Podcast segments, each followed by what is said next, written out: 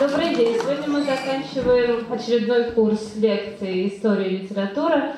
Лекцию сегодня читает Роман Шмураков, доктор филологических наук, поэт и писатель и переводчик. Спасибо. Э,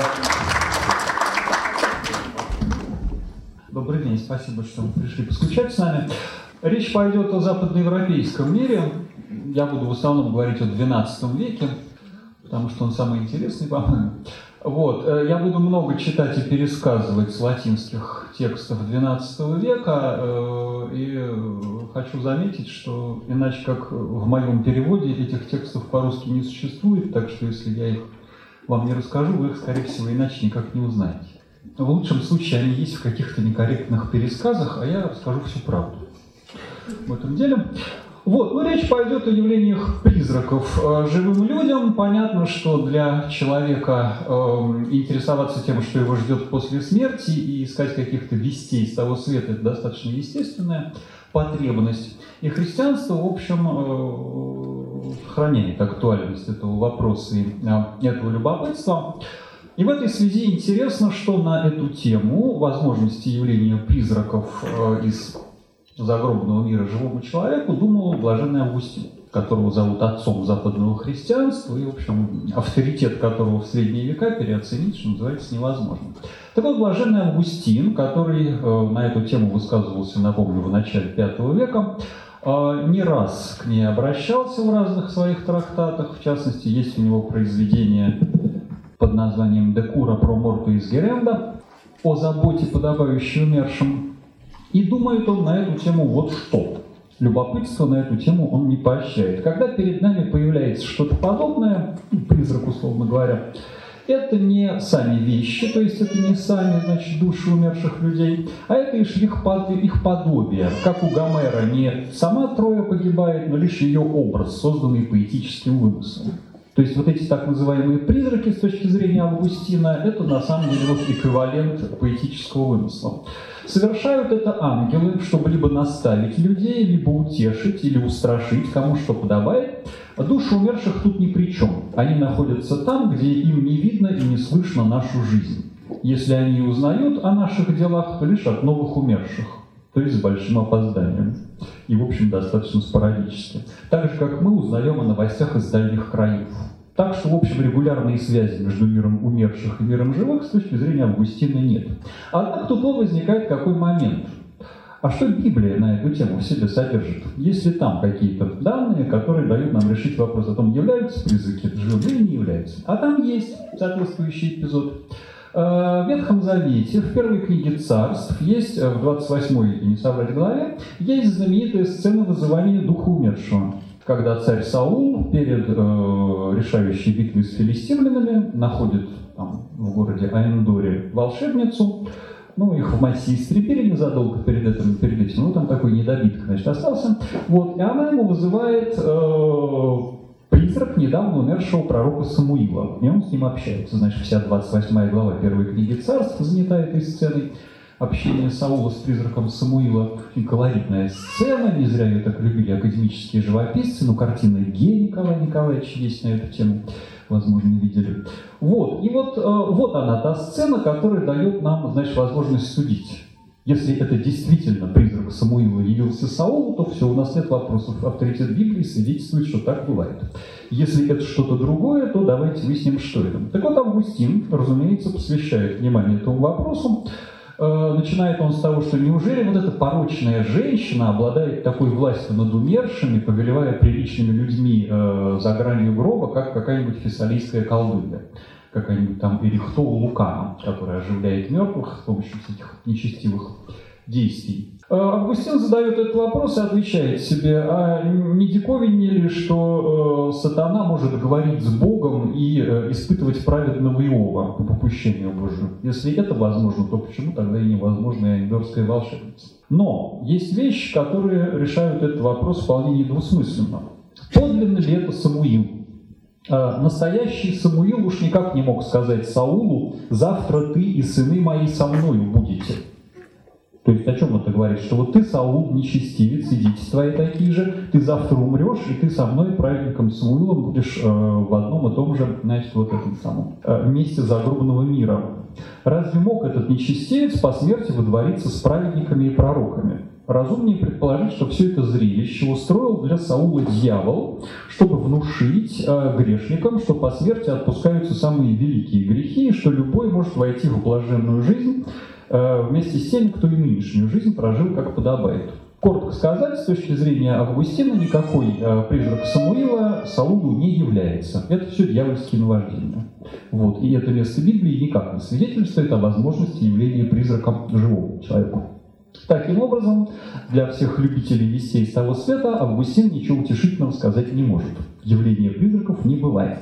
Вот, а дальше начинается самое увлекательное. Несмотря на величайший авторитет Августина, несмотря на то, что в XII веке, про который я буду рассказывать, все отлично помнили, что Августин писал на эту тему. Например, в середине XII века э, цистерцианский монах Альхер Клервосский написал книжку под названием «Книга о духе и душе». Э, такая компилятивная работа, и там, среди прочего, кратко и вразумительно излагаются взгляды Августина на эту тему. Ну, то есть все отлично помнили, что Августина об этом написано. Так вот, несмотря на все на это, количество историй о явлении призрака, э, призраков живым людям возрастает просто лавинообразно в XII веке особенно. И более того, существенная часть этих историй выходит, так сказать, из луны церкви. Она рассказывается там, монахами и прочими церковными людьми. Спрашивается, почему так вышло? Ну, тут есть несколько э, причин. Потому что, с одной стороны, э, эти истории о призраках в массе происходят из фольклора, э, которому никакой Августин, понятное дело, не писан. Э, люди живут своей человеческой жизнью, они встречаются в быту там с кем угодно, и про Августина они при этом не думают. Например, есть известное германское поверье о дикой охоте которое, э, например, в подробностях колоритно изложил Афанасьев Александр Николаевич в знаменитой своей книге «Поэтические воззрения славян на природу», 14 глава. Ну, цитатку, если себе позволю. «Часто бывает, рассказывают народные саги, что в светлую тихую ночь внезапно раздается страшный гул, свет месяца померкает, вихри поднимают свист, и деревья ломаются и падают с треском, и в разрушительные бури несется по воздуху дикий охотник, один или в сопровождении большого поезда духов». На статном, белом как молоко коне, извергающем ноздри рта пламя, скачет древний бог во главе огромной свиты. Голова его покрыта шляпой с широкими полями, плащ, накинутый на плечи, далеко развивается по ветру. Вот этот персонаж называется Хакельберн, то есть носитель мантии. О нем рассказывают, что он страстно любил охоту, предаваясь ей даже по воскресным дням. За такое нечестие по смерти своей увлечен в воздушное пространство, где и продолжает охотиться, не ведая ни днем, ни ночью покоя. Свиту этого самого дикого охотника составляют, среди прочих, и тени умерших. Их вереница сопровождается хищными птицами, особенно воронами и черными псами. Афанасьев приводит, среди прочего, обычай не развешивать во дворе белье на рождественские святки, чтобы собаки дикого охотника не разорвали его в клочки. Вот эта самая кавалькада духов, эта самая дикая охота не обязательно возглавляется э, существом мужского пола. Очень часто в такой процессии заведуют женщины, э, дикие охотницы, родственные Артемиде Гекате, то есть восходящие вот к этому самому античному божеству трехликому, ночной охотнице. А, вот. Эм, иногда это бывает божество, относящееся к флоре, иногда связанное с охотой. Почти всегда это божество женского рода по имени Перхта или Хульда. А иногда бывают э, божества, существа, лучше сказать, мужского рода, имена которых начинаются на гер, и природа которых загадочна, как пишут умные люди. Вот об одном таком существе, чье имя начинается на гер, я в основном буду рассказывать. А, в литературе XII века э, есть такая увлекательная темка, а, как свита Эрликина. Вот есть такое не очень понятное демоническое существо по имени Эрликин с разными вариантами, там Герликин, Эрлихин и так далее, который возглавляет вот эту вот процессию проклятых духов. Э, забавно заметить, что от этого самого Эрликина в конечном счете происходит Эрликин новоевропейского театра, ну и со всеми его дальнейшими метастазами в голливудский кинематограф. Но про это, значит, чуть дальше. Помимо вот э, истории о дикой охоте, которыми бурлит фольклор, есть аналогичные истории, появляющиеся на страницах вполне себе серьезных книг. Есть э, такой хороший французский медиевист Жан-Клод Шмидт, написавший увлекательную книжку о призраках в Средневековье. Я в существенной части на ней основываюсь в своем выступлении. Вот он там дает обзор литературных историй о войске призраков. Начинает он причем с Тацита, великого римского историка, который в своей книге «Германия» говорит, что гарии, это такое, значит, германское племя, выбирают для сражений непроглядные ночи и принимают ужасающий вид замогильного войска Фералис Exercitus. Что он конкретно хочет этим сказать, Бог весь, но воображение это разжигает. Даже и сам блаженный Августин в трактате о Граде Божием, вторая книга, рассказывает о призрачной битве на Кампанской равнине, которая предвещала реальную битву, совершившуюся на этом же самом месте несколько позже. Неоплатоник Дамасский в VI веке рассказывает, что после битвы Аттилы с римлянами души погибших продолжали сражаться еще три дня и три ночи на том же самом месте, с большим пылом и ожесточением, чем при жизни. Это шестой век. В конце восьмого века выдающийся э, историк Павел Диакон э, рассказывает, что при Юстиниане, то есть опять же в шестом веке, во время Великой Чумы, э, в ночные и дневные часы раздавалась военная труба, и многие слышали шум войска. Так вот, после тысячного года такие рассказы становятся все чаще и чаще. Иногда это процессия кающихся покойников, иногда это грозное войско, проносящееся со звоном оружия и конским ржанием. Нередко э, отдельный покойник значит, отходит от своего стада, чтобы пообщаться значит, с живым невольным свидетелем всего этого. Это значит, так сказать, фольклоры, примыкающие к нему. А с другой стороны, все эти истории о призраках оказались воздерж... Э, востребованы церковью. Причина тут, среди прочего, вот какая наиболее очевидная. XII век – это, как известно, время, когда складывается концепция чистилища. То есть загробные части э, мира, мучения, в которые временные, и которые могут быть ускорены определенных обстоятельствах. И вот с помощью этих историй церковь показывает себя хозяйкой чистилища. То есть облег... можно облегчить загробное существование этим людям, которые туда попали, вот. И можно это сделать исключительно с помощью церкви, никак иначе. Вот. Э, значит, э, мертвые приходят к живым, чтобы просить заступничество или предупредить их о том, что не надо так жить, как они это делают, потому что это кончится тем-то и тем-то. И сюда подверстывается история о дикой охоте. И вот здесь мы подходим к тому, о чем я говорил, о предводителе мертвых по имени Герликин или Эрликин. Самый ранний рассказ об этом самом воинстве Эрликина ну, по латыни это называется фамилия Эрликини, то есть, собственно, семейство. Ну, в смысле, вся совокупность домочадцев. Самый ранний рассказ об этом принадлежит нормандскому хронисту Ардерику Виталию. Это такой человек, который жил э, в нормандском монастыре святого Эвруля и написал там громадную книгу под названием «Церковная история». Она большая, критическое издание английское в шести томах выходило. На русский ее переведут, скорее всего, никогда. Вот. Э, так что и вот восьмая книга этой самой церковной истории, написанная между 1133 и 1135 годами. И вот впервые на литературную сцену выходит этот самый Эрликин со своей свитой. Я буду читать и пересказывать. Длинная глава, Нельзя, я думаю, опустить или обойти молчанием случившееся с одним священником в епископстве Лизьё 1 января в Нормандии. В деревне, называемой Банневаль, был священник Волхелин, служивший в церкви святого Альбина исповедником. В лето от воплощения Господня 1091, 1 января, ночью он был послан навестить некоего больного в далеком углу своего прихода. Возвращаясь оттуда в одиночестве, то есть вот священник идет ночью 1 января, вдали от человеческого жилья, он заслышал оглушительный шум, словно от огромного войска, и подумал, что это домочадцы Роберта Белемского, такой местный феодал, плохой человек, э, поспешающий на осаду Курси. Восьмая луна ясно сияла в созвездии Овна, показывая идущим дорогу. Пресвитер был человек молодой и крупный, но услышав, что народу за ним скачет много, он все-таки подумал, как ему себя вести.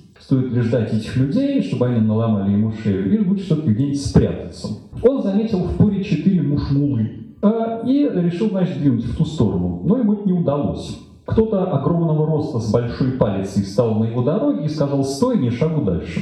Ну, убедительно, конечно, пресвитер остановился, а этот самый суровый палец-носец, ничего больше не говоря, ничего плохого ему не делая, стоял у дороги, дожидаясь, когда появится, значит, это войско, шумевшее где-то в отдалении. И оно появилось.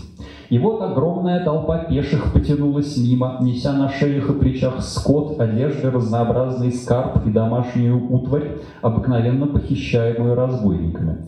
Все они горько стенали и понукали друг друга поторапливаться. Узнал там пресвитер многих из своих соседей, что недавно умерли, и услышал, как они оплакивают великие муки, которые по грехам своим, э, кои по грехам своим терзаются. Э, дальше пошли носильщики, на носилках сидели люди маленькие, как карлики, но с головами большими, как бочки. Два эфиопа несли огромный древесный ствол, на котором терпел муку какой-то несчастный, туго прикрученный, вопя в свирепых терзаниях, потому что ему в спину вонзали огненные шпоры. Завопишь тут. Волхилин узнал этого человека, это человек, который некоторое время назад убил священника Стефана и умер не покаявшись. А дальше последовала толпа женщин, они все ехали в женских седлах, э, усаженных раскаленными гвоздями.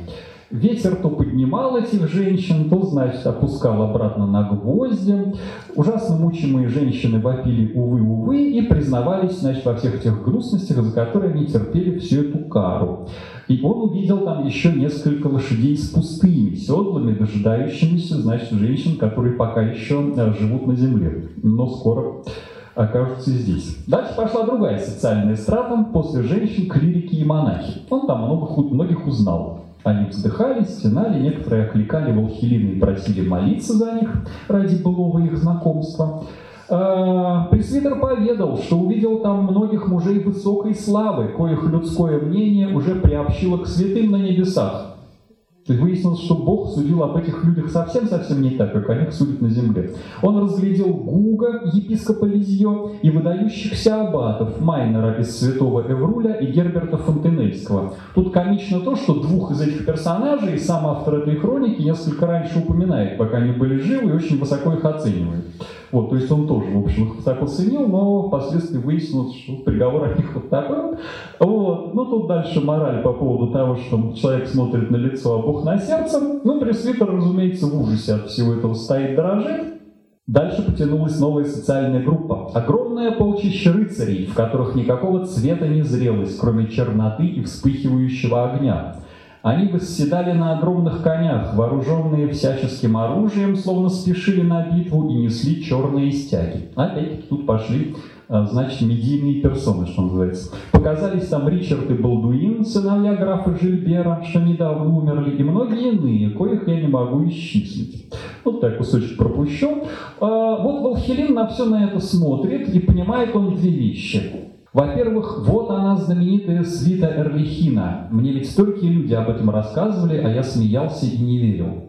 А второе, что он говорит, мать честная, если я это расскажу, мне что же никто не поверит? Надо что-нибудь э, взять в качестве свидетельства. А что возьмешь? Кроме коней тут ничего нет. Он решает увести коня из этой самой демонической процессии. Большая ошибка, понятное дело. Вот. Ну, первый конь у него просто не дался, он вырвался из рук, второго он перехватил, Конь встал, чтобы пресвитер вскочил на него и выдохнул из ноздрей огромное облако, подобное высочайшему дубу. Вот так дышат адские кони. Священник поставил левую ногу в стремя и, ухватив узду, положил руку на седло, но внезапно почувствовал под ногой сильный жар, словно пылающий огонь, и через руку, державшую поводья, несказанный холод проник в его сердце.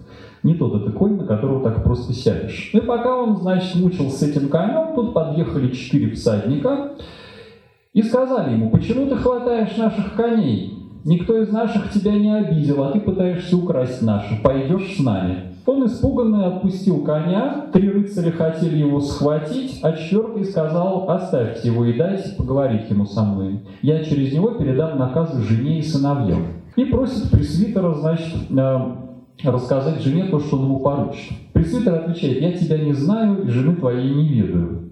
Рыцарь говорит, я Вильям из Гло, сын Барнона, что был некогда знаменитым кравчем у Вильяма Бритейского и отца его Вильяма графа Херефордского. Э, ну и дальше он рассказывает, чем он согрешил, там неправедным судом, грабежами, но больше всего терзает меня ростовщичество я, э, он там взял в залог мельницу у одного нуждающегося, и так как он не смог вернуть заем, я всю мою жизнь удерживал залог и, обездолив законного наследника, оставил, его, значит, оставил мельницу своим наследникам. Самую мельницу, ну, ростовщичество, понятное дело, в средние века это очень тяжелый грех. И вот из-за этого я ношу во рту раскаленную мельничную ось, Хармсом уже поведал, которая без, э, кажется мне тяжелее руанской крепости.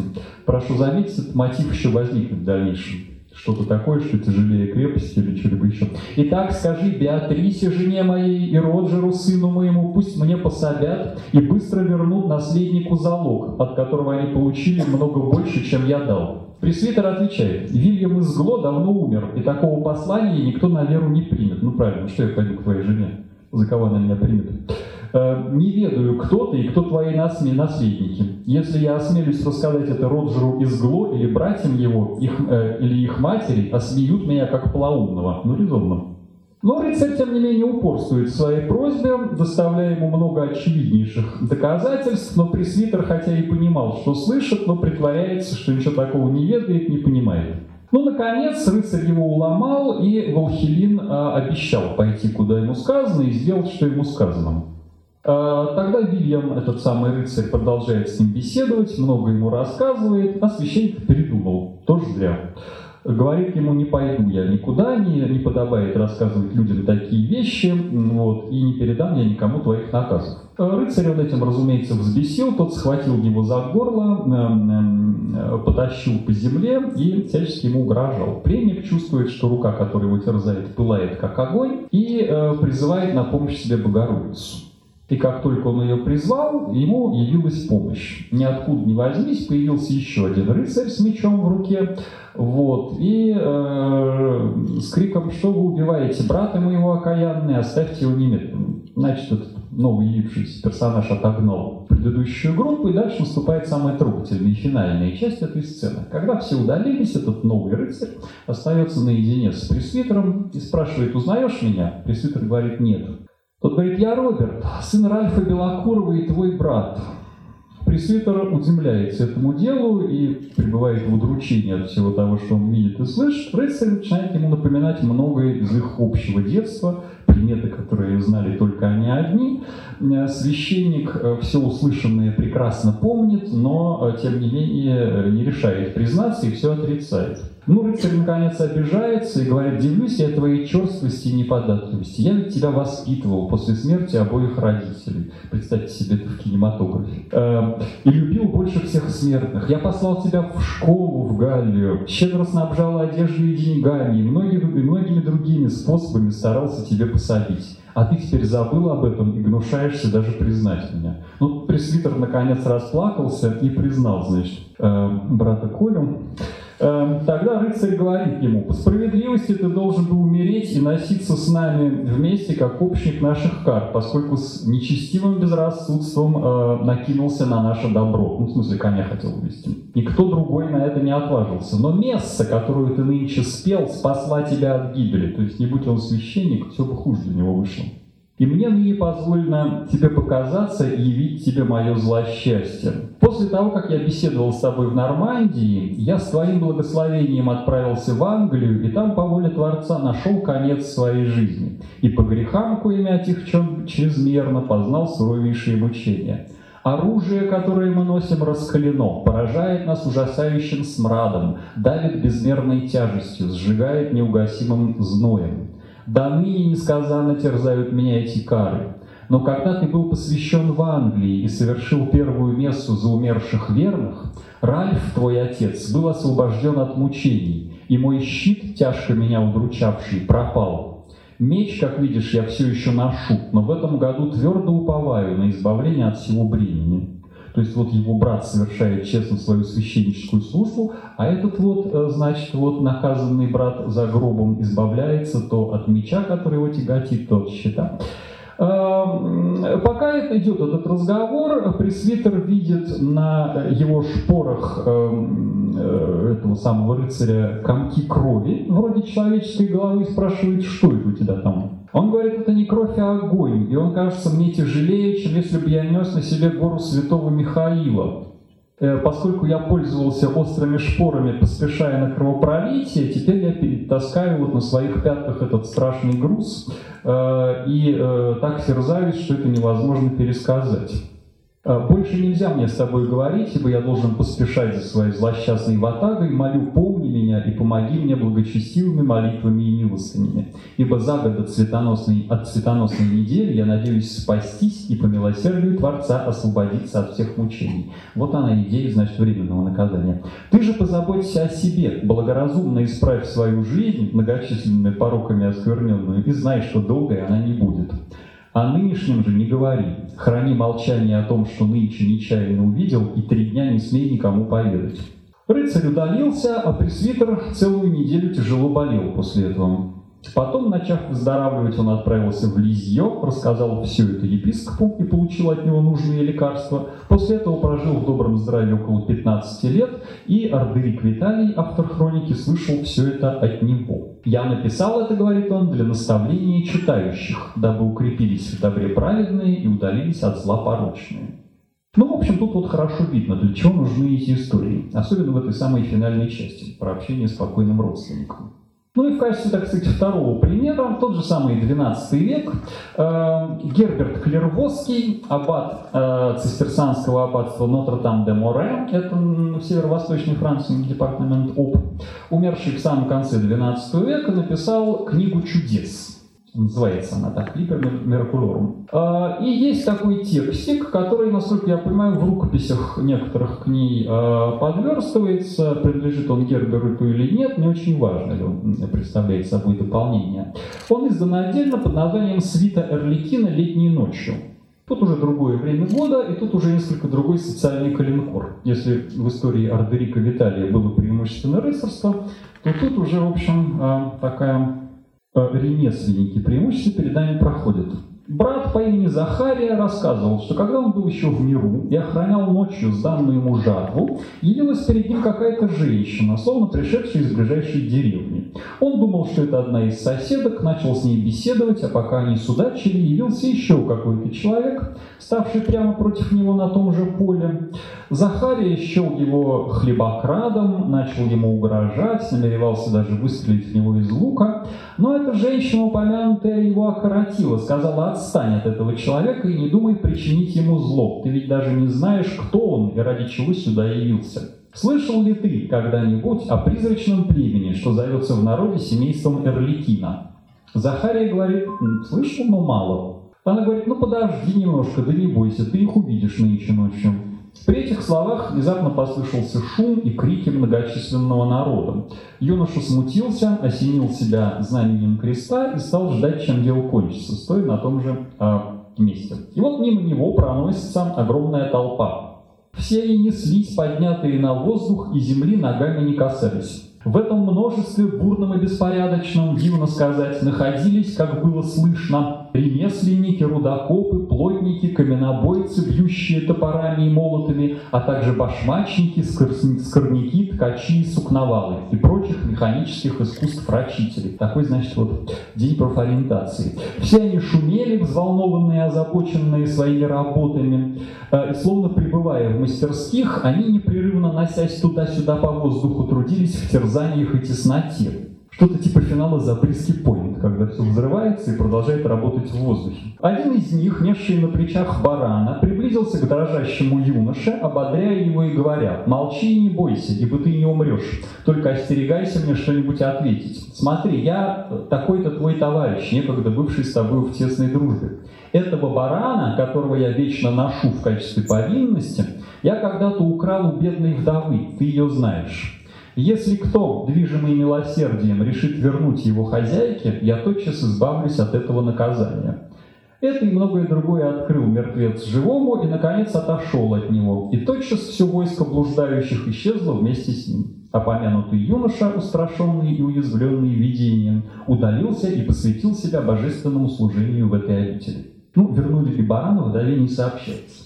Вот, ну то есть вот это вот такой вот общий колорит свиты Ирликина э, в контексте э, представлений о временных загробных муках и о том, как их можно, значит, вот смягчить или прекратить.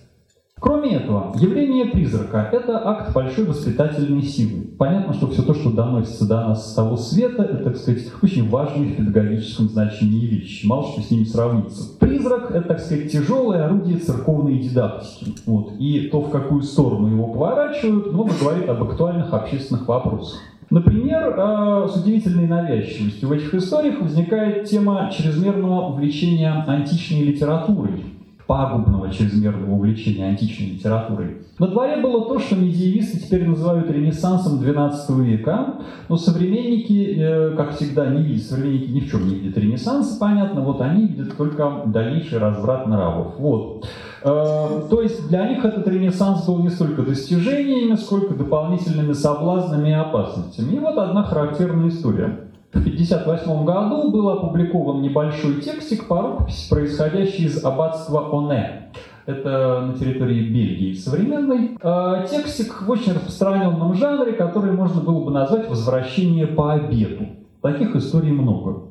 Есть два друга, э, они договариваются, э, что кто первый умрет, тот вернется ко второму рассказать, как он устроился на том свете. Вот, он возвращается и рассказывает, что устроился он там так себе. Вот это одна из таких историй. Жили-были два товарища, серьезными научными интересами, так скажем. Вот. Э, один из них оказался при смерти, э, э, однако, тем не менее, его заставили исповедаться и принять Евхаристию, хотя он сделал это неохотно. Вот. И оставшийся в живых товарищ заклял его телом Христовым вернуться к нему по смерти, ну и тот обещал, что вернется, если это будет его власти. Прошло немало дней, а, и поскольку товарищ не возвращался, а, второй начал серьезно думать на тему, есть ли у человека душа бессмертная или нет. То есть он даже до таких размышлений дошел, и пока он в этих значит, философских думах пребывал, а, вдруг его наконец вернулся. Черный, как сажа, значит, тень предстала перед ним. Испуганный магистр оградил себя знамением креста и услышал при этом жалобный громкий стон, исходящий от тени его товарища. Он, он не знал, что это его товарищ, он спросил, кто это? Он говорит, это я несчастный, тот, кого ты так тяжко заклял, чтобы я к тебе вернулся. Магистр ему, ну и каково тебе? А тот худо, ибо я заслужил кару вечного проклятия. Магистр его спрашивает, а разве ты не исповедовался и не причастился перед смертью? Он говорит, да, но мне это не помогло, потому что к святой Евхаристии я приступил, э, приступил против желания.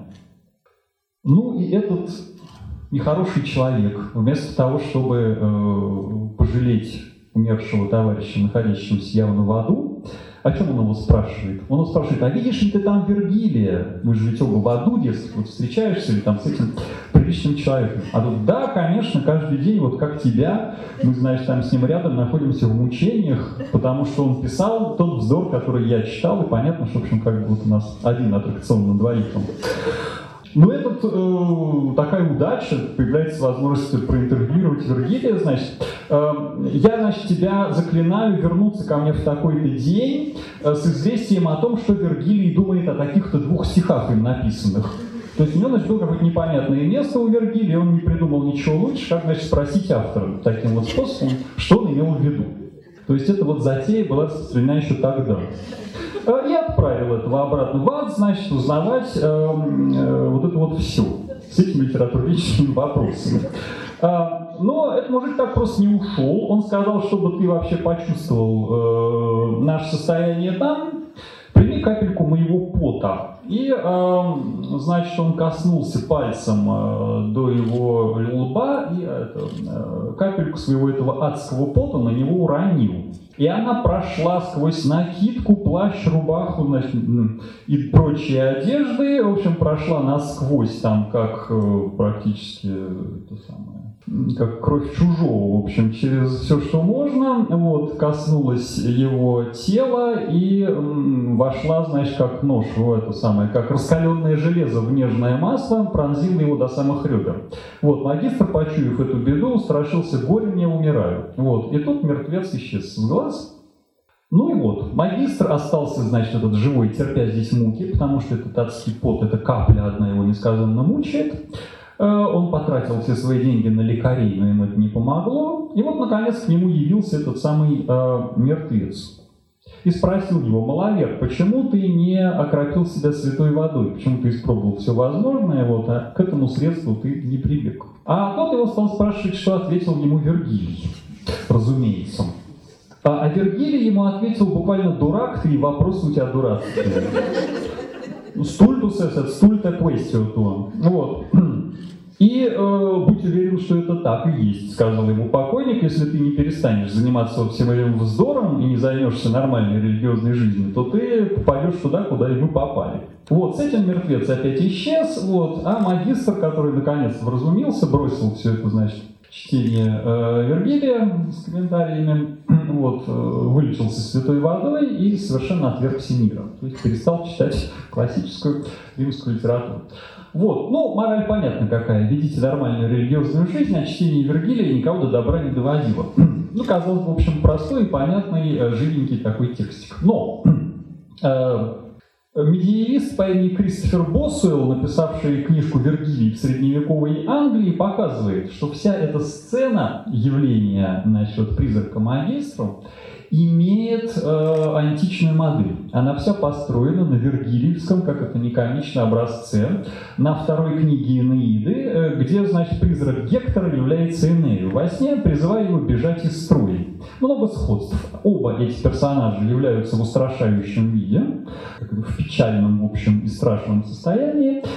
Оба, прежде чем начать говорить, испускают глубокий вздох, оба призывают своих живых друзей бежать от верной смерти, которая грозит им в нынешних обстоятельствах. Оба призывают их э, спастись, обратившись к божеству. Ну, Гектор, понятное дело, к божествам Трои, а значит, в этом случае к а, значит, Христу. Э, э, Босуэлл по этому поводу говорит, что э, явное отвержение языческой литературы оказывается неразрывно связано языком и ассоциациями со знаменитым Вергилиевским эпизодом. И говорит, что попытка отринуть Вергилия, пишучи на латыни, это как пользоваться словами, чтобы предписывать молчание. В общем, ситуация вышла достаточно комичная. Но это, в общем, достаточно, так сказать, э, лобовой случай, э, связанный с античностью в этом жанре, а есть вещи менее очевидные, есть более изощренные трактовки античности. И тут я с удовольствием перехожу к другому писателю XII века. Хотя сначала к другому писателю XIX века. Есть у Мариме такая знаменитая новелла «Венера Ильская», 837 году опубликованная. Вот, прекрасная, я думаю, многие помнят. Э, ну, напомню, что, значит, там повествователь, очень похожий на самого Мариме, путешествует по Франции, приезжает в город Иль, общается там с местным любителем древности господином Пейрарадом, который показывает ему, значит, новонайденную статую Венеры, римскую, чудную, большая, бронзовая, с очень красивым, очень злобным лицом. На ней еще написано «Каве амантом», «Бойся любящий». Вот, ну и так далее. В это же время происходит э, свадьба сына этого самого господина Пейрарада, такой грубый фермер, повествователь, в общем, испытывает к нему неприязнь, жалеет его эту запуганную невесту и так далее. Э, этот самый молодой человек, э, жених, э, крепко выпив, там устраивает игру в мяч, а поскольку ему мешает перстень, он надевает его перед игрой на палец этой самой статуи. Потом с пьяна приходит к повествователю и рассказывает ему, что статуя согнула палец, и он теперь не может снять свое кольцо. Повествователь, разумеется, принимает это за то, что пить надо меньше. Вот. А, собственно, в саму свадебную ночь происходит трагическая смерть этого жениха, причем, судя по рассказу невесты, больше никто при этом не присутствовал, потому что все происходило, значит, в этой самой в их спальне а, в их самой, брачной постели. А жениха задушил какой-то, значит, зеленый гигант, сжимавший его в объятиях со страшной силой. То есть надо понимать, что это пришла сама статуя Венеры, которая его это кольцо приняла за акт обручения. Вот, ну и обручилась с ним а, до самой смерти. И ушла, сдавив его на смерть. Вот, в общем, отличная вещь, э, смена точек зрения, игра с недостоверными рассказчиками, все эти романтические игры, все то, что мы любим, в общем. Вот, э, так вот, э, когда начинаешь читать латинских историков XII века, внезапно обнаруживаешь первоисточник всего этого дела. Ну, и Мариме, собственно, и сам не скрывал, что в основе его новеллы лежит средневековая легенда. Так вот, да, лежит. К XII веку она восходит. Э, в 1120-х годах э, в Малинсбери, в монастыре в Англии, жил монах по имени Вильям, который там тихо сидел и писал э, книжки всякие. Вот, писал он их, писал, и дошло до того, что он теперь считается одним из важнейших английских историков XII века. Это серьезно, потому что там конкуренция была большая среди английских историков XII века. Вот. Так вот, Вильям Малинсберийский, автор книги под названием «Деяния английских королей», излишне говорить, что на русский она не переведена, а, к великому сожалению. А, во второй книге этого произведения рассказывает, ну, он позволяет себе отступление в очень далекие стороны. Во второй книге, э, значит, этой, э, этих деяний э, помещает главку под названием «О кольце, доверенном изваянию». И тут эта самая тема обручения со статуей Венеры странным образом соединяется с историей о воинстве призраков. Финал оказывается внезапно более счастливый, чем у Мариме, все уцелели, все хорошие люди. История такая. Гражданин этого юноша, э, гражданин этого города, юноша по возрасту, богач по имению, высокого рода сенаторского, недавно женился и, созвав товарищей, учинил пышный пир. А дальше все как у Мариме. После свадьбы они выходят на поле поиграть в мяч, он надевает свое кольцо, значит, на палец медной статуи, которая стояла поблизости. А когда он вышел из игры, э, он обнаружил, что палец статуи согнут до самой ладони, и кольцо снять невозможно. Э, долго он пытался, значит, либо снять кольцо, либо сломать палец, но ему это не удалось. Он в тихомолку ушел, скрыв все от товарищей, чтобы они его не осмеяли и чтобы они не присвоили кольцо, пока его нет. Вот так вот он значит, доверял своим товарищам. Ночью он вернулся со слугами и обнаружил, что палец разогнут, а кольца нет. Ну, его это, надо сказать, не очень расстроило, то есть, конечно, жалко кольцо, но он был молодой и легкомысленный. Он пошел домой, потому что там молодая жена и все такое. Но когда он э, попытался, значит, лечь в постель рядом с женой, он обнаружил, что между ним и женой возникает какое-то э, густое облако, из которого исходит еще и радиовещание. Значит, он слышит голос, говорящий «Возляг со мною, ибо сегодня ты со мной обручился. Я Венера, на чей палец ты надел кольцо. Ты мой, и я тебя не отдам». Э, но он ничего не ответил этому э, деятельному явлению. Ночь прошла без сна и без э, излишеств всяких в тяжелых, в общем-то, и запоздалых мыслях. Много времени так прошло, и в какой час он не пытался бы, значит, э, обнять свою супругу, а все было одно и то же. Во всем остальном он был совершенно здоров и годен к службе, в общем-то, как сообщает автор. Наконец, э, жена утомила его жалобами, он э, рассказал все это родителям. Они посовещались и решили открыть дело одной местной знаменитости, человеку по имени Палумб, пресвитер, который жил в пригороде Рима, он был научен всякой некромантии. Он вызывал, э, значит, устрашал демонов и э, побуждал их всякой службе.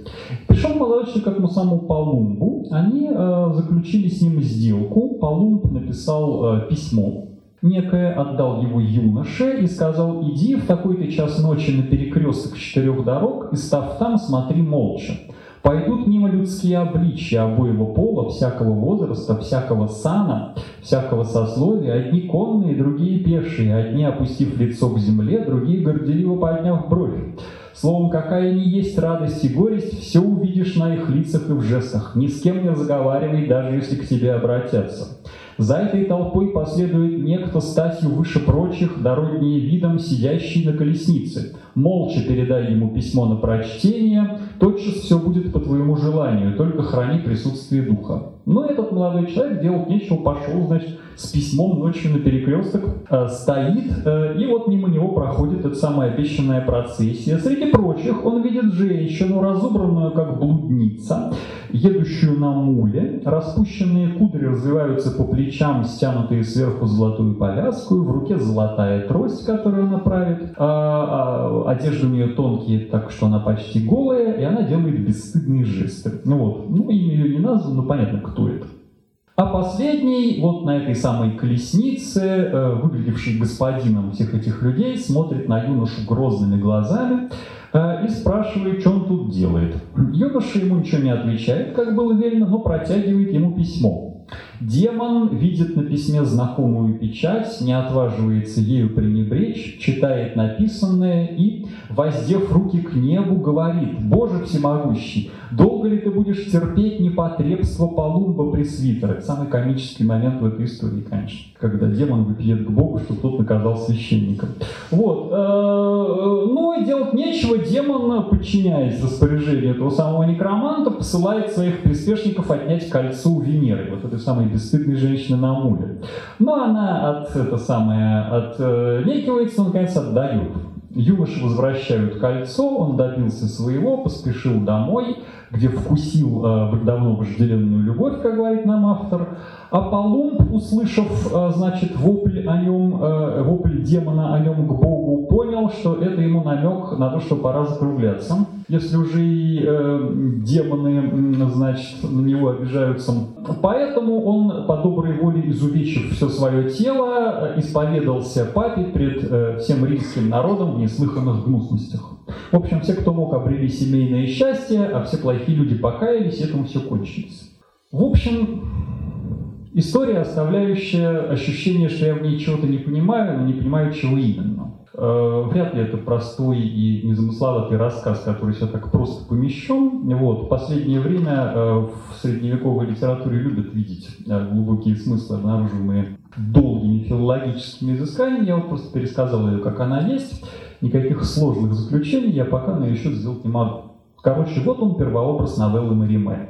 Все, кто читал Мариме, могут их сравнить. А дальше я вернусь к Герликину и его дикой охоте. Она так э, глубоко уже вошла в литературу, и, так сказать, в сознание публики, что с ней можно делать, стало делать э, всяких разных вещей. Ее можно стало по-разному, так сказать, остранять, подавать ее новыми неожиданными сторонами. И вот во второй половине XII века за нее берется еще один отличный писатель, тоже английский. Помните, у э, Эко в имени Розы э, Вильгельм Баскервильский говорит, люди с моих островов все немножко, немножко сумасшедшие. Вот это вот один из э, немножко сумасшедших с этих островов. Человек по имени Вальтер Мапп, родом с валлийской границы. Э, бывший приближенным лицом короля Генриха II Плантагенета, исполнявший много его серьезных поручений, ответственных по дипломатической части в 60-х, 70-х, 80-х годах XII века. Вот. Э, после смерти э, короля Генриха, последовавшей в 1189 году, когда английским королем стал, как известно, сын его Ричард Львиное Сердце, этот самый Вальтер Мап оказался в чем-то вроде почетного изгнания, его отправили в Оксфорд, ну и он там делал более или менее церковную карьеру пытался даже дважды стать епископом, но э, ему это не удалось, кончил он свои дни архидиаконом Оксфордским. Так вот, э, в долгие свои спокойные времена он написал, вообще человек э, интереснейший, э, как это сказать, писательской репутации посмертной, я не могу сейчас об этом говорить, но если кто-нибудь потом спросит, по окончании все это будет приятно. Э, так вот, он написал книгу, которая называется забавы придворных Денугис Куриалиум, хотя судя по всему, не авторское название, но другого у нас нет. Существует сборник исторических анекдотов, более или менее тематически подобранных. Первая книга, там рассказ о э, монашеских орденах, более или менее сатира на них. Вторая книга, там всякие былички, типа вот в нашей деревне один мужик женился на русалке. Там чуть ли не первые в европейской истории рассказы о, э, об упырях. Э, рассказы о живых, о ходящих мертвецах буквально, вот, э, то есть о людях, встающих из могилы, значит, убивающих односельчан и так далее. Вот, там, значит, есть книга, э, состоящая из нескольких, так сказать, латинских аналогов э, рыцарским романом, потому что ведь на дворе золотой век рыцарского романа. Он современник Кретьена де Труа, например, и чуть ли там не, не рядом они существуют. То есть вот Кретьен пишет по-французски, а он аналогичные вещи пишет на латыни. В общем, много там увлекательного. А, и вот, среди прочего, в первой книге этих самых э, забав придворных есть история о древнем э, британском короле Герле. Герла – король древнейших бритов, и приехал к нему однажды король пигмеев. Ну, с нашей точки зрения, это король гномов. Но Вальтер Мап этим словом не пользуется, он пользуется исключительно античными, значит, более или менее терминами. Он его называет королем пигмеев. Едет он на большом козле. Опять, собственно, античные детали, э, скажем, э, этот самый Плиний Старший в своей естественной истории говорит, что молва о пигмеях именно такая, что они ездят на баранах и козах. Так вот, приезжает к королю Герли пигмей на козле, небольшого роста человек с рыжей бородой, э, ногами кончающимися козлиными копытами, э, одетый в оленью шкуру, и заводит с ним такой диалог. Говорит ему пигмей, «Я, король многих королей и князей, пришел по доброй воле, ты меня не знаешь, но я радуюсь молве, что вознесла тебя выше других королей, и поскольку ты велик э, и ближе всех мне по роду и по месту, ты заслуживаешь, чтобы я почтил своим присутствием твою свадьбу». Правда, про свою свадьбу ты тоже еще ничего не знаешь, но тем не менее она скоро состоится. Король Франков в ближайшем времени отдаст за тебя свою дочь, и послы уже к тебе вот едут. Вот. И когда, э, значит, поставим между нами такой договор, что сначала я посещу твою свадьбу, а потом ты посетишь мою в тот же день годом позже. Сказав все это, он обратил королю хребет и исчез с глаз долой. Удивленный король пошел домой и дома действительно встретил франкских послов, вот, которые, значит, вот, и принял их предложение по поводу брака с дочерью франкского короля. И вот играют они свадьбу, и на свадьбе этого самого короля Герлы появляется король пигмеев со всей своей, значит, э, этой э, пигмейской свитой. Страшное количество. Они тут же наставили на лужайке множество шатров. Оттуда выскакивают служители пигмейские с драгоценными сосудами, э, золотой самоцветной утварью, носят по всем присутствующим, значит, блюда, ни питья, ни еды не подают ни на серебре, ни на дереве, исключительно на золоте. Всего в избытке. И, и люди короля Герлы, и все, что приготовлена королем Герлой, значит, вся эта нарезка, она остается э, без э, употребления, э, и, значит, э, и официанты, и еда исключительно из ресурсов короля пигмеев. Вот, так, значит, они провели этот день. А когда свадьба кончилась, э, король Пигмеев говорит, Бог свидетель, что по нашему уговору я присутствую в твоей свадьбе, вот, а, не мешкай же с отплатой, и когда я того потребую, явись ко мне. По прошествии года он приходит снова к королю Герли и требует исполнить договор. Ну, Герл, разумеется, подчиняется, а, и они набирают в свою очередь всего э, своей страны и идет за королем пигмеев. Они входят в пещеру. Идут они в пещере в страшной темноте и вдруг оказываются снова на свету, но не на естественном, а на свету э, множество светилен. Шествуют они к дому короля пигмеев, который Вальтер Мап, человек с классическим образованием, сравнивает с дворцом э, Солнца, который описан у Овидия в «Метаморфозах» во второй книге. Там они празднуют эту свадебку, э, дарят дары друг другу, э, и, наконец, король пигмеев отсылает Герла обратно и дает ему на прощание небольшую собаку, ищейку, э, помещающуюся на руках причем запрещает кому-либо из королевской свиты спешиваться, прежде чем эта самая собака спрыгнет на землю. И прощается с ними. Герла выходит на белый свет со своими этими людьми. Вот, ну, им на дороге попадается пастух, и Герла спрашивает его, как, дескать, дела, и нет никаких новостей о жене моей королеве. Пастух смотрит на него с несказанным изумлением и говорит, господин, я едва понимаю твою речь, ведь я сакс, а ты брит, а такой королеве я и слыхом не слыхивал. Вот разве что говорят, в древнейшие времена прозывалась так э, королева бриттов, супруга короля Герлы, который, говорят, пропал около этой скалы с каким-то пигмеем и больше не появлялся. А этим королевством уже 200 лет владеют саксы. Вот такое внезапное известие. А король думал, что он три дня провел, значит, вот на этой свадебке, и услышав такие вести, он еле усидел на коне. Ну, он-то, допустим, усидел, а один из его спутников не усидел, спрыгнул на землю, прежде чем спрыгнула собака, и тут же обратился, рассыпался в прах.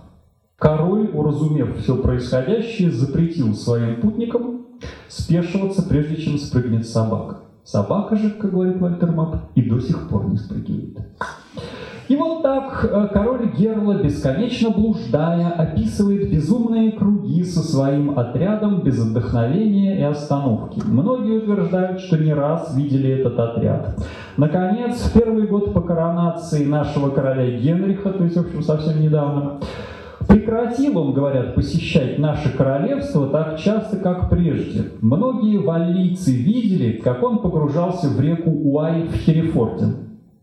Ну, то есть будете в Херефорде, там можно выйти на мост, на этот самый старый, через реку Уай, вот постоять и представить, что вот здесь вот король Герба со всем своим отрядом погрузился в эту реку. С того часа успокоился этот призрачный обход, как будто нам оставил свои блуждания, а покой себе. Вот, этим кончается эта история. Что мы по этому поводу можем сказать? Один из, немногочисленных, один из лучших, так скажем, английских медиевистов говорит на этот счет. Хотя эта история очаровала фольклористов, и действительно, тут и сказочное королевство, и обмен дарами, и Рик Ван Винкль, и летучий голландец, и все на свете. Но ее функции в книге Вальтера Мапа это сатира на скитающийся двор Генриха II. То есть вот он рассказывает вот эту вот колоритную историю про э, это самое призрачное блуждание, просто чтобы лишний раз поиздеваться над своим собственным королем, двор которого никогда на месте не сидел. Ну, то есть он берет, так сказать, распространенную легенду вот, и делает из нее такое неожиданное применение.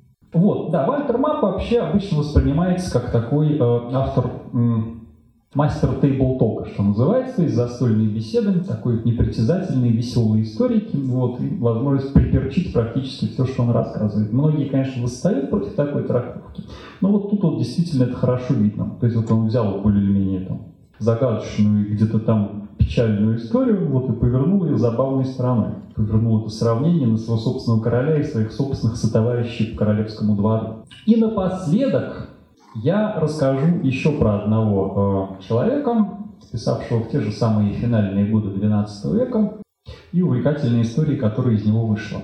Э, в самом конце XII века и в начале XIII во Франции теперь уже, это все были англичане в массе, во Франции действует э, поэт по имени Элинант или Гелинант э, из Фруадмона. Сначала он был странствующий трубер, пользовался покровительством Филиппа Августа, который тогда еще, кстати, не был Августом, а просто Филиппом. Вот. Августом его позже назвали. Вот. А потом, э, значит, э, мысли его переменились, он стал монахом цистерцианским и отметился еще как церковный писатель. Он э, известен как автор всемирной хроники на латыни, которую серьезно использовали писатели последующих веков.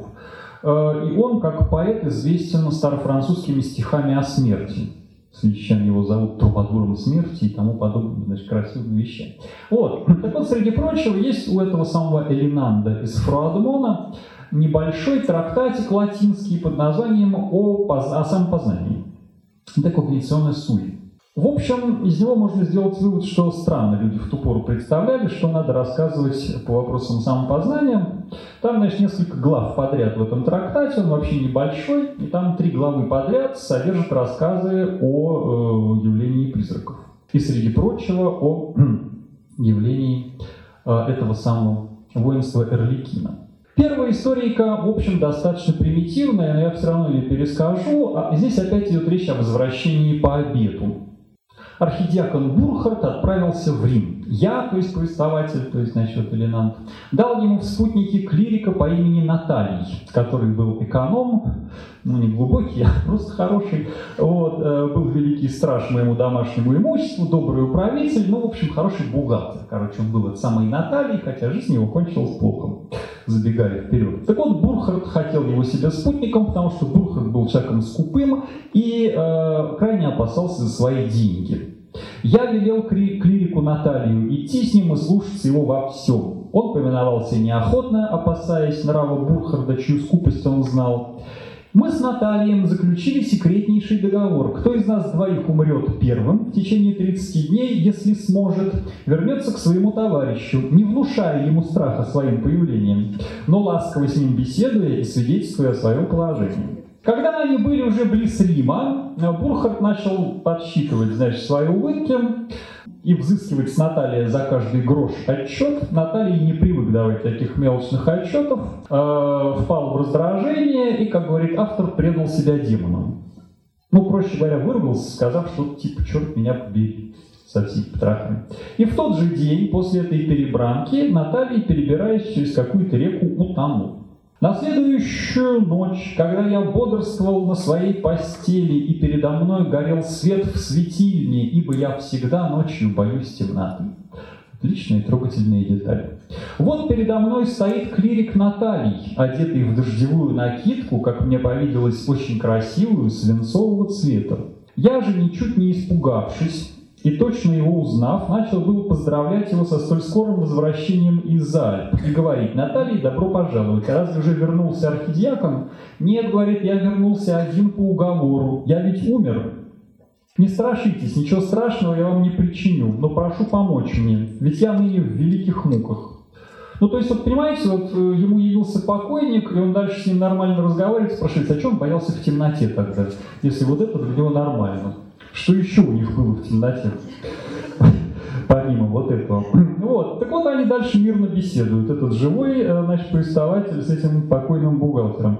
Так, а, Почему, э, значит, ты в загробных муках? Ты же у меня жил честно. Это правда. Было бы мне хорошо, если бы я, охваченный внезапным гневом, не предал себя демонам, говорит этот вспыльчивый экономист.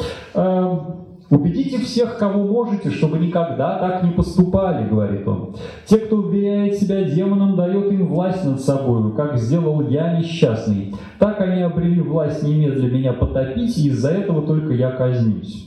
А этот его спрашивает, а где ты такую накидку-то добыл красивую, если ты находишься среди адских мучений? Удивительные вообще вот, тактичности люди просто среди магистров XII века. Он говорит, это накидка, что кажется вам столь красивой, для меня увесистее и тяжелее, чем Пармская башня. Опять вот этот мотив, который уже был. Кстати, я напомню, что Данте его впоследствии использовал. У него, дай бог память, кто же? Лицемеры, наверное, да, они появляются у него в красивых мантиях, но сделанных из свинца. То есть они для наблюдателя красивые, а для самого мучащегося страшно тяжелые. А, да, тяжелее Пармской башни, будь она на меня поставлена. Но я питаю надежду на прощение благодаря совершенной мной исповеди, если только мне помогут. Пусть Сафи говорит, ну, конечно, я помогу. Вот, как могу. Но расскажи мне, не принадлежишь ли ты к тому воинству, что зовут Эллекиновым? Тут такой, значит, вариант. А он говорит, нет, господин, это воинство уже не ходит, теперь ходить прекратило, исполнив свое покаяние. Новая версия.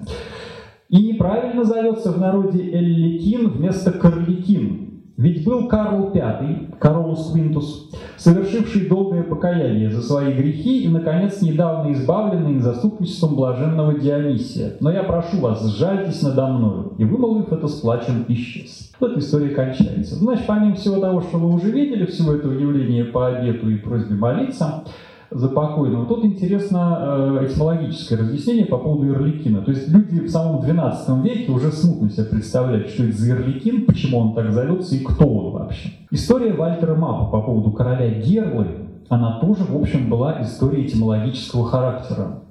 То есть он там этого прямо не говорит, но из нее понятно, что этот самый Эрликин, он происходит от Герла Кинг, король Герла. Вот, а тут у нас новая этимологическая трактовка. На самом деле, значит, Эрликин — это Каролус Квинтус, Карл V, который был предводителем, значит, этого воинства. Кто этот Карл V? Это бог весть. Понятно, что это не тот Карл V, французский король, которого нынче зовут этим номером, он гораздо позже жил.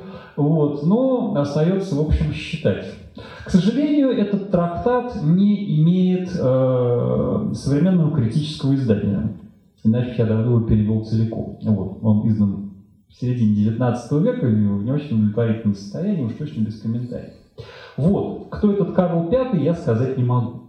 И боюсь, что никто э, убедительно этого не знает. Так вот, это была 11 глава трактата о самопознании. 12 глава поддерживает уровень достигнутого этого. Э, Элинант из Фруадмона, напоминаю, начинает дискутировать с Вергилием по вопросу загробной участи. Вергилий всем покой не дал. Вергилий в шестой книге Энеиды рассказывает, что души мертвых, которых он именует героями, имеют после смерти то же самое попечение о конях, колесницах и оружии, которое было у них при жизни. Да, в Энеиде есть такой пассаж. И да, разумеется, христианский автор XII века все это не очень устраивает. И дальше он рассказывает историю, которую ему рассказывал его дядя Эллебот, некогда спальник Генриха, архиепископа Рейнского. Он рассказывал. Дальше пошла история, рассказанная дядей Эллеботом. «Господин мой архиепископ послал меня в Аррас. Когда в полдневный час мы приблизились к какой-то роще, я и мой слуга, услыхал он в роще, услыхал он в роще великий шум, как бы ржание многочисленных разных коней, звон оружия и словно крики многолюдной толпы, бросающейся в битву. Испугался он и самый конь его, и тотчас обратился вспять ко мне. Когда я спросил его, что происходит, он ответил, коня моего ни палкой, ни шпорами не заставишь идти вперед, и сам я настолько испуган, что никак не осмеливаюсь идти дальше. Дивное я видел и слышал. Эта роща полна душами умерших и демонами. Я слышал, как они выпьют и говорят, есть у нас приор из Арша, а скоро получим и архиепископа Рейнского. На это я отвечал, напечатлеем крестное знамение на челе и пойдем вперед безопасно. Когда я тронулся вперед и достиг рощи, уже и тень двинулась вперед, однако я услышал некие неясные голоса, и скрежет оружия, и конское ржание, но ни тени увидеть, ни голоса разобрать не смог.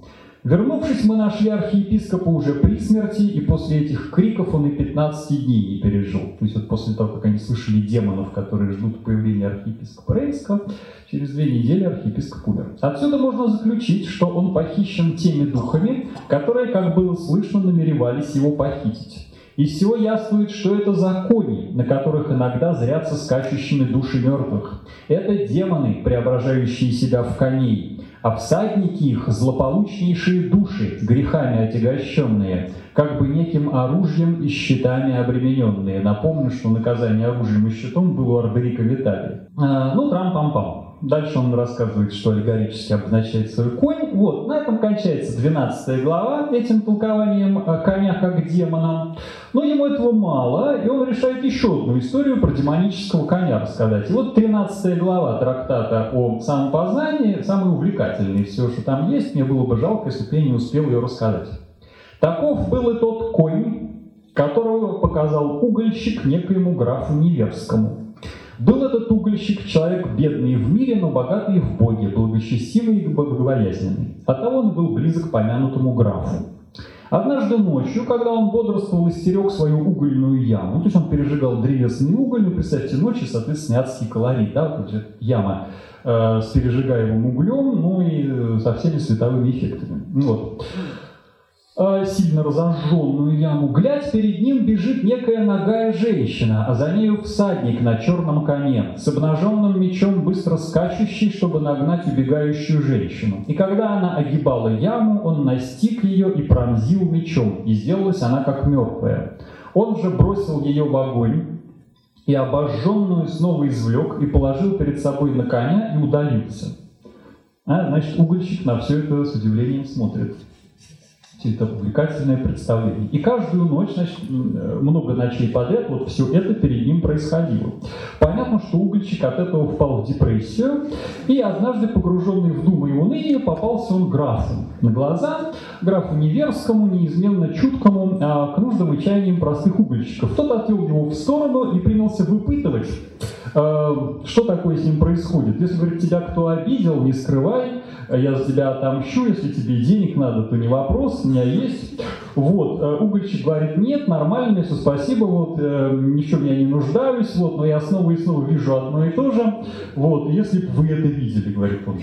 Граф говорит, не проблема, конечно, пойдем, я э, с удовольствием на это посмотрю. Граф исповедовался благоразумно, потому что мало того стоило исповедовался, переоделся, у него было специальное платье, в котором его не должны были узнавать, я так понимаю, а, взял с собой угольщика, и они двинули, значит, в этот лес ночью. И вот бодрствуя около полуночи, они слышат, как кто-то трубит в лесу, а наконец и появляется в полном объеме. И опять все та же сцена. Бежит ногая женщина, ее настигает всадник, умертвляет ее мечом, бросает в яму, снова извлекает оттуда э, обгоревшую, положив ее на коня, собирается уехать. Тут граф его останавливает, заклинает именем Господним, э, требует сказать, кто он и что вообще все это означает. Граф, э, э, всадник останавливается и говорит, я тот вот такой-то ваш рыцарь, называет себя, а это такая-то дама, жена рыцаря, которого она убила из любви ко мне, дабы свободнее чаще наслаждаться со мною соитием. И в этом грехе оба мы умерли. Э, раскаявшись в самой смерти поздно. И такое теперь она терпит мучение, что каждую ночь я ее убиваю и сжигаю. Ибо столь великую боль познает она в ударе меча, коим я ее поражаю, какой никто в смерти не претерпевал, а еще большую в сожжении. Граф на это, что это за конь, на котором ты сидишь? А это, говорит, некий дьявол, истязающий нас несказанную мукой. «Может ли кто-нибудь вам помочь?» – спрашивает граф. «Может», – говорит всадник. «Если вы велите во всех конгрегациях, что вам подвластны, молиться за нас и пресвитерам совершать мессы и клирикам воспевать псалмы». Вот этим, собственно, история, как обычно, и кончается. Вот этой вот моралью. Наши муки удивительны, нам можно помочь, если заказать за нас церковную службу. Прошло полторы сотни лет. И эта вот история попала в руки совсем другому человеку, совсем другой эпохи, в руки Боккаччо. И Боккаччо сделал из нее одну из лучших, видимо, э, историй Декамерона. Э, пятый день, новелла восьмая, э, история о равенском юноше Настаджо Дельи Онести. Поскольку, я думаю, на вскидку ее никто не помнит, я ее все-таки перескажу. Молодой человек по имени Настаджо Дельи Онести, принадлежавший знатному равенскому роду, был влюблен в девицу из рода Траверсари, которая не оказывала ему взаимностью, вела себя с ним горделиво, жестоко, и он совсем уныл, и по совету друзей сменил место жительства. Это еще я Виде рекомендовал от несчастной любви куда-нибудь уехать, чем себя занять. Он уехал, правда, не очень далеко, он уехал в Кьясси. Это такой район э, в окрестностях Равенда, славный, знаменитой э, сосновой рощей, Пинетой. Она до сих пор, кстати, существует. Так вот, живет он в этом самом Кьясе, шатры он там свои расставил, страдает от любви, ходит гулять в рощу, и вот, гуляющий по роще, он видит удивительную сцену. Ему навстречу бежит обнаженная девица, за которой гонятся две громадные собаки э, хватая ее за бока, всячески кусая, а за ним следом едет грозный всадник э, с поднятой шпагой на вороном коне намереваясь явно ее убить. Ну, Настаджа Дель Янесси, разумеется, кричит, что он как порядочный человек не позволит и будет защищать эту девицу сколько сможет. На что всадник, приостанавливаясь, называет этого самого Настаджа Дель Янесси по имени, рассказывает ему, кто он такой, и кто эта женщина. Э, он некогда ее любил, а она была к нему, значит, вот, жестоко и хладна. От несчастной любви он погиб, заколовшись вот этой самой шпагой, которая у него в руках. Вот. А она тоже, в конце концов, умерла, совершенно не раскаявшись в содеянном, считая, что так и надо. И вот оба они после смерти наказаны вот этим. Каждую пятницу он гоняется за ней по этому лесу со своими собаками, когда настигает, вскрывает ей шпагой спину, вынимает сердце и э, дает его собакам на съедение. Когда все это безобразие заканчивается, женщина опять оживает, и все это происходит снова. Вот. И так, значит, каждый раз в неделю по пятницам происходит. Вот. И тут Настаджа Дельянести своими глазами значит, видит завершение этой сцены, он вскрывает этой женщине спину, ее там держали собаки все это время, бросает ее сердце псам, а через какое-то время она оживает и бежит дальше. Вот. Ну, а понятно, что потребность гулять у него как бы пропала после этого. Вот, он возвращается к своим людям, и э, говорит, а вот давайте-ка мы семейство Траверсари в следующую пятницу позовем сюда на пикничок. Вот. И, э, значит, да, и они устраивают этот пикничок, там накрывают поляну, вот, значит, все это разложили, вот, и в самый увлекательный момент все члены семейства Траверсари, включая, значит, самую жестокосердную девицу, наблюдают эту увлекательную сцену, которая вот каждую пятницу происходит с соответствующими комментариями, значит, к ней. Вот. Э, и когда девица это все увидела, она поняла, что это батя власти, в общем, к ней тоже относится, э, и устрашенная всем этим и перспективами своей судьбы, она послала, значит, вот э, доверенную женщину к Настаджи Дель Анести сказать, что она на все согласна. Он говорит, нет, я человек порядочный, я хочу на тебе жениться. Вот он на ней женился, и все у них в дальнейшем было хорошо. То есть вот такая вот мораль. Когда приличный человек, значит, домогается э, приличной женщины, она не должна себя вести как значит, фря, а надо понимать, что э, люди с тобой прилично разговаривают, и, э, а не то вот ты кончишь, как вот эти вот, значит, вот несчастные в лесу. Вся это, нет, это отличная, вообще говоря, новелла, несмотря на то, что мораль очень сильно поменялась со времен, э, э, значит, первоисточником, со времен Ленанда из Фрадмона, где это было просто осуждение блуда и феодальной неверности, вот, а тут еще и вот это вот. Э, этим дело не кончилось, э, эта история перекинулась в другую сферу. Э, как известно, э, в Италии, в Тоскане в 15 веке появилась мода на свадебные сундуки, кассоны так называемые, вот, в приданное к свадьбе, значит, обычно приносили, э, значит, сундук, предназначенный для хранения тканей, в общем, всего того, что женщине дают в приданное. То есть вместе, значит, там, э, с мягкой рухлядью, что называется, еще дают и сундук, в котором ее все хранить. Вот. Это называется кассоны. И вот в 15 веке появилась мода украшать эти самые кассоны живописными панно на религиозные мифологические сцены, сцены из древней современной истории. Поскольку кассоны обычно приобретает семья невесты, Постольку, значит, э, сцены эти в массе дидактические, они наставляют дочерей честному поведению в браке, а зятьев они наставляют, значит, приличному обращению с женами. Вот, то есть э, сцены на кассоны обычно вот связаны с, как это сказать, с брачным этосом, что называется. Поэтому там обычно изображают, ну, допустим, триумф Александра Великого, славный не только тем, что он победил, но и тем, что он рыцарски отнесся к семье э, побежденного Дария, к его, значит, матери и жене, изображают воздержанность Сципиона и так далее. То есть вот такие вот такого рода сцены. И надо сказать, что лучшие художники этого времени не гнушались работать в этом жанре. Мазаччо, например. Вот. И среди прочего, великий Боттичелли э, нарисовал, написал четыре панели для Кассоне на сюжет вот этой самой новеллы Боккаччо. То есть вот такими вот сложными путями, значит, вот история, рассказанная в XII веке Ленандом из Фрадмона, дошла до, э, значит, вот рубежа 15-16 веков, до высокого итальянского ренессанса. То есть желающие могут в интернете потом все это найти без особенного труда. Значит, вот картины Боттичелли на сюжет этой боккаччиевской новеллы.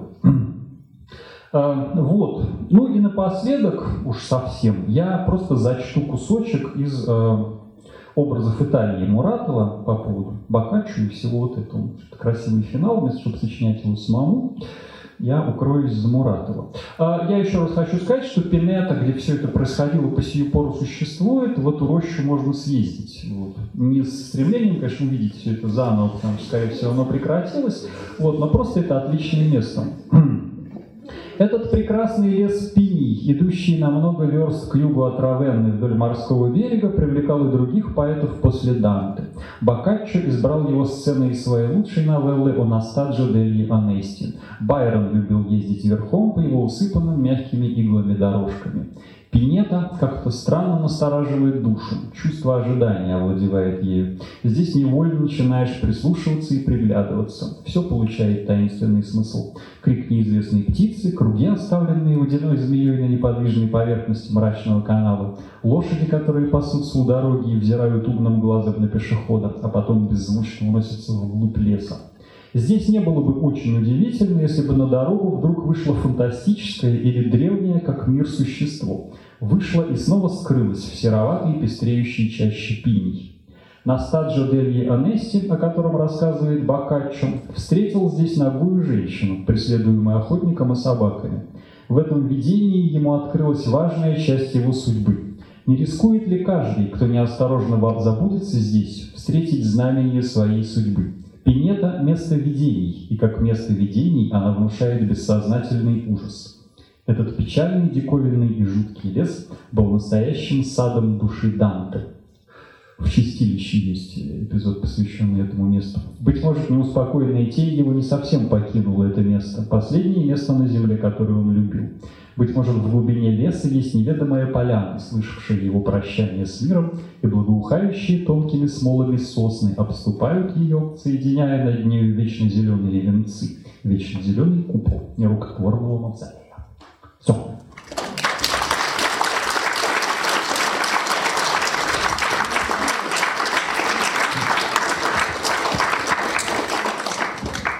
Спросите про Вальтера Мапа, а?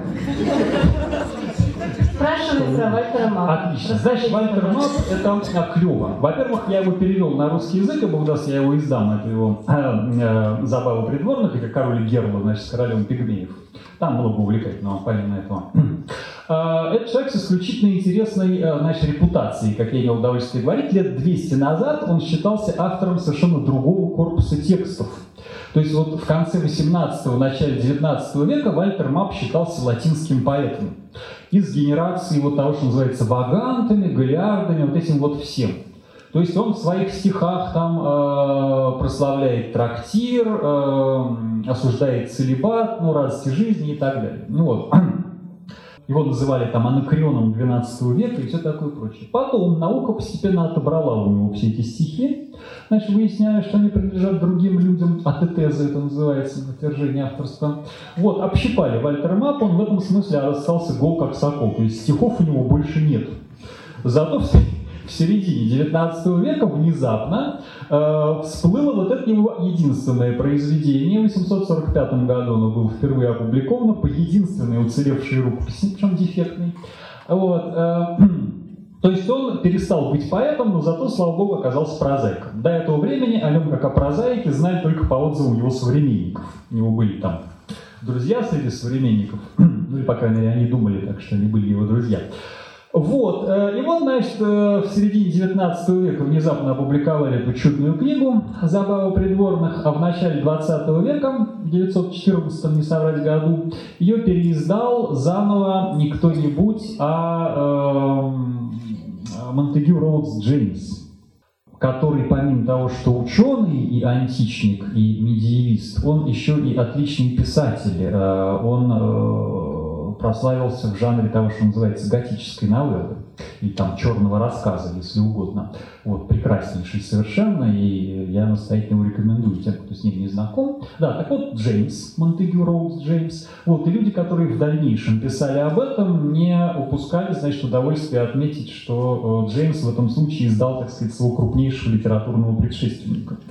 Потому что, в общем, Вальтер Мап, это, так сказать, его ближайшая родня, они работают что в одном жанре. Вот это люди, пишущие новеллы, полные разнообразного ужаса и разнообразного черного юмора.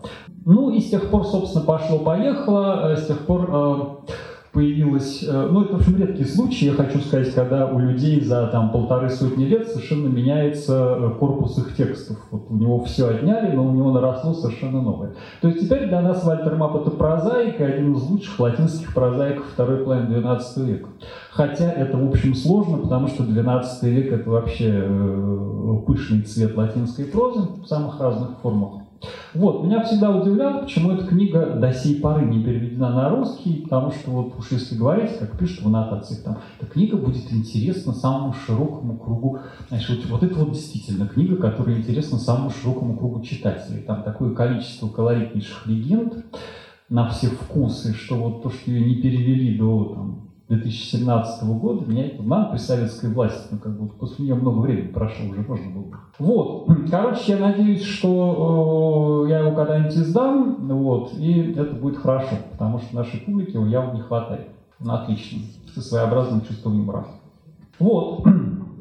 Вот такие вот люди разрабатывали в XII веке вот эту фольклорную по существу тему воинства и Орликина и гнушались прикладывать к ней свои писательские руки. Вот, это то, что я хотел по поводу сказать. Можно спросить что-нибудь Если еще. есть вопросы, поднимайте руку, да. а вы, Роман, не стесняйтесь сказать нам, о чем еще нужно спросить, пока мы думаем ну, нет, больше, больше ничего. Я не знаю, что. Спасибо. Я бы хотел узнать, э, значит, у нас вы специализируетесь на Европе, на Англии, да? Я... Э, нет, я перевожу латинскую литературу XII века. Мне тут есть чем похвалиться даже по этой части. Да. Но, Но на Англии я не специализируюсь, нет. Мой, мой вопрос, как-то вы связываете это с Россией, например. В Европе, значит, женщину вот как вы говорили, прокалывали все время, бегали. Да, бегали, прокалывали. Да. Да. А, а в России это родина мать, это вот, вот такие ассоциации. Вот какие ваши мысли по Ну, понимаете, у нас же ассоциации с родиной матерью никому не... Они доигрались. Никому не мешают прокалывать женщин, как бы. Нет, ну вот. Они уже больше бегают, наверное, за мужчинами. А, там тоже как... А, что у нас с женщинами, я не знаю. Вот. А что у нас с этим жанром, а, я примерно могу сказать. То есть вот аналогичных историй у нас, наверное, вот как жанра такого богатого у нас нету. В древнерусской литературе, может, я ее плохо знаю, но у нас вот такого вот, как бы вот, не выделишь такого жанра и не опишешь. Ну, во-первых, потому что у нас как бы концепции чистилищ нет, понятное дело, вот, и как бы у нас другие представления о загробном мире-то православные. А, а во-вторых, э, существенная часть потребностей э, там, познавательных и разных прочих, которые вот с этим жанром связаны, она удовлетворяется другими жанрами. То есть вот интересует тебя загробный мир, вот тебе ради бога у нас есть жанр видений. У нас есть жанр хождений по мукам. То есть вот тебе, пожалуйста, там апокрифы, вот тебе хождение Богородицы по мукам, вот тебе хождение апостола Павла по мукам, вот там тебе география, там житие Василия Нового, там, значит, э, известнейшее в православном мире видение мытарств. Э, то есть у нас нет такого жанра по специфическим местным причинам, вот, но, э, так сказать, его отдельные познавательные и прочие функции, они растащены по другим жанрам. Хотя, кстати, и у нас есть увлекательнейшие истории об облегчении загробной участи. Есть такая малоизвестная публике, хотя вот ее было бы хорошо экранизировать и, может быть, даже в виде мультфильма, повесть о новгородском посаднике Щиле 15 века. Ее последний раз издавали в какие-то вообще незапамятные, по-моему, годы, на таком случае я не знаю. Там как раз осуждение ростовщичества опять, рассказ о том, как нехороший новгородский человек построил церковь на деньги, заработанные ростовщичеством, а это ни в какие ворот не лезет, и никто ему спасибо за это не сказал. Вот. А на, наоборот поставили значит, посреди церкви гроб и велели ему туда лечь. Вот, э, представители значит, местной церкви, но он лег, провалился с этим гробом под землю тут же, и тогда архиепископ велел на стене нарисовать э, этого самого посадника Щила в аду, чтобы, значит, все видели, где он сейчас и что там с ним, и молиться за него. И сыну его велел молиться, и, значит, местным священникам велел молиться. И через какое-то время эта, значит, картинка на стене начала меняться. Самый щил начал постепенно верхней частью подниматься из ада на, на поверхность. Вот, чем дальше, тем больше вот, они наблюдали, знаешь, за его перемещением. То есть, заметьте, явления призрака нет, но вот это отлично решено, значит, вот через изменение картины, мы думаем, что это только, значит, у Стивена Кинга и в э, фильмах ужасов происходит. А нет, нет, это происходит еще в нашей литературе 15 века. Да, так вот постепенно, значит, это изображенный на стене посадник щил там вышел из преисподней, а в конце концов и гроб его вынырнул опять, значит, на землю, вот, как поплавок. И тут все поняли, что, значит, благодаря нашим молитвам, слава богу, вот его простили, и теперь его можно э, похоронить по-человечески. То есть вот он не очень частый, но э, случай изображения того, как, э, э, значит, вот как человеку могут быть не то что облегчены, а вообще сняты загробные муки, как он может быть спасен, несмотря на то, что после смерти, казалось бы, перемены в участи уже не бывает. Вот, такие пироги. Это немножко о нашей ситуации, хотя я ее хуже представляю. Во-первых, спасибо вам большое за лекцию. Второе, а, у меня есть вопрос вот все, что вы сейчас говорили, дикая охота, явление призраков, вы находили какие-нибудь современные использования этих образов в современной поп-культуре или аллюзии на них? Можете рассказать о, об одной, о двух таких историях, не более интересных?